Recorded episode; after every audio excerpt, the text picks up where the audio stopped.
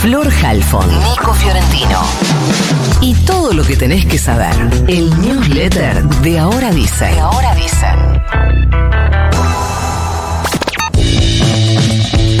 Ayer estuvo a full la OPEA, la oficina del presidente electo de la Argentina, que sabemos a partir del lunes será la OPA, entre las eh, reuniones y los llamados que mantuvo Javier Milei, sumado además a las nuevas confirmaciones del próximo gabinete. Ayer Milei eh, tuvo una reunión por primera vez con su gabinete completo antes de disponerse a eh, asumir. Por ahora sus anuncios de las primeras medidas económicas, eh, sin anuncios en realidad, de las primeras medidas económicas que prepara la gestión de Luis Toto Caputo, al que ya le confirmaron a Santiago Bausilis, su ladero, su mano derecha, como futuro presidente del Banco Central. También hubo otras confirmaciones, tal vez la más llamativa sea la continuidad de Marco Labaña al frente del INDEC, un economista muy cercano a Sergio Massa.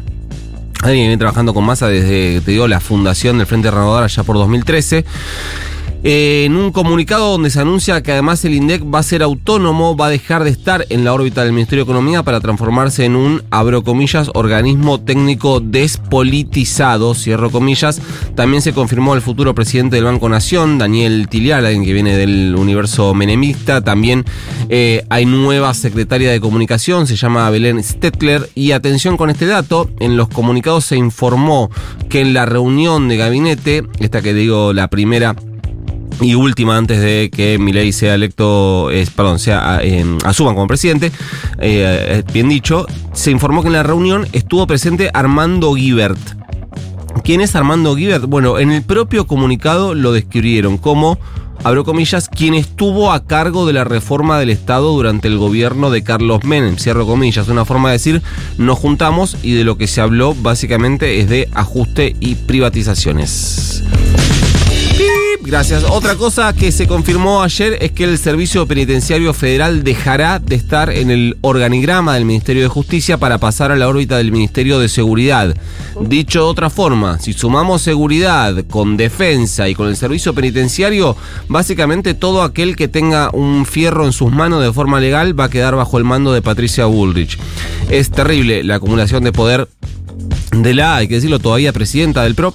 Y también es terrible la decisión porque ya como ministra, Patricia Bullrich ha llevado los límites del eh, área de intervención de las fuerzas federales de seguridad a eh, lugares eh, raros. O el caso Maldonado es, es el más representativo porque las fuerzas federales sí pueden operar en rutas nacionales, pero esas fuerzas federales terminaron metiéndose en terrenos donde no estaban habilitados legalmente para meterse, lo que eh, terminó con eh, Santiago Maldonado ahogado en un río, en el río Chubut, si no recuerdo mal, y desaparecido durante em, dos meses, ¿fueron? 78 días. Sí, que un poco más casi.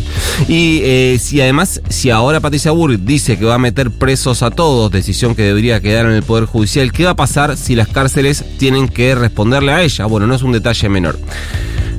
Hablando del PRO, ayer hubo reunión de bloque y consiguieron mantener una unidad a la fuerza, que veremos cuánto les dura. Van a tener un bloque entre 41 y 42 diputados y diputadas. Va a seguir Cristian Ritondo como presidente, aunque tenía algunas resistencias internas. Después voy a contar bien esto.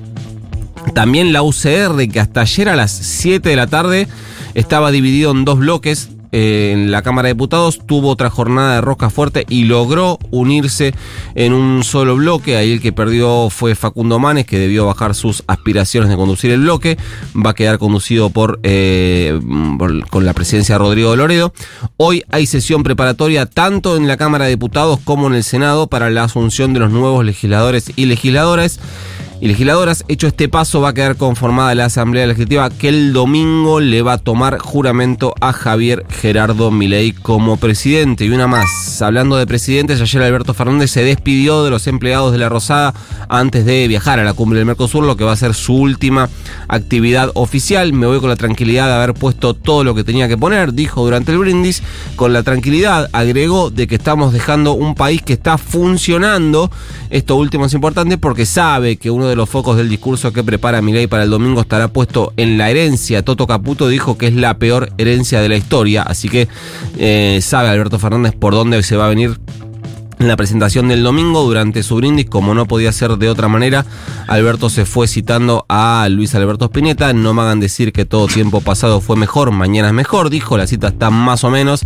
Además de que Albert, 30 discos de haber grabado Spinetta en su vida de mínima, dijo algunas otras cosas más. Andate a la c*** de tu madre. Bueno, ya se va. A casi seis años de la muerte de Débora Pérez Volpin, el segundo juicio oral por el caso tuvo ayer su veredicto. El tribunal oral decidió absolver a Roberto Martingano, exdirector del Sanatorio de la Trinidad de Palermo, acusado de encubrimiento, y a Miriam Frías, la instrumentadora quirúrgica que atendió a la víctima y se la había imputado por falso testimonio. La familia de Pérez Volpin escuchó el veredicto, se retiró en silencio, estaba muy decepcionada porque habían pedido hasta 10 años de prisión e inhabilitación. Junto a la fiscalía ya anunciaron que van a apelar la resolución, pero recordemos que en 2019 un tribunal había establecido que la periodista murió por la conducta imprudente y negligente del médico endoscopista durante el procedimiento de esta videoendoscopia digestiva alta, que es, también hay que decirlo, un procedimiento recontracomún. Y por eso fue que Diego Vialolenquier fue condenado en ese momento a tres años de prisión condicional por homicidio culposo y la anestesista quedó absuelta. Ahí uno podía pensar que era difícil que hubiera otros responsables considerados, pero se ordenó investigar conductas sospechosas de otros involucrados y aquí el resultado en primera instancia. El libro de Mariana Enríquez, Nuestra parte de noche, es el único de una argentina que integra la lista de la revista Time de los 100 libros de 2023 que hay que leer. Es la historia de una secta internacional que busca conseguir la inmortalidad, situado en los años de la última dictadura, y la revista dice que Enríquez cuenta ahí la historia utilizando el pasado violento de su país como inspiración.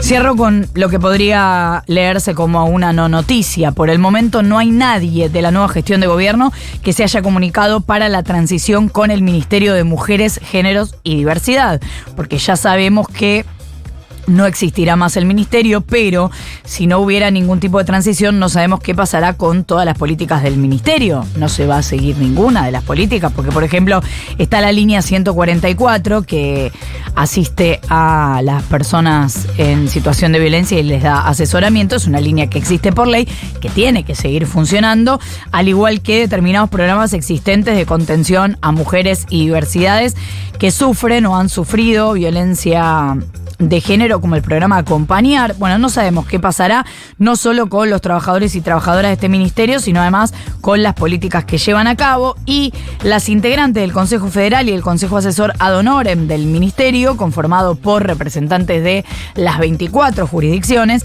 emitieron ayer un comunicado sobre la importancia de la continuidad y el fortalecimiento de políticas públicas que den, leo textual, respuesta concreta a los problemas de la desigualdad que aún persisten en el país, donde, esto lo agrego, dos de cada tres mujeres asesinadas son asesinadas por razones de género. Mandamos el news Mande nomás. y se va. You've got mail.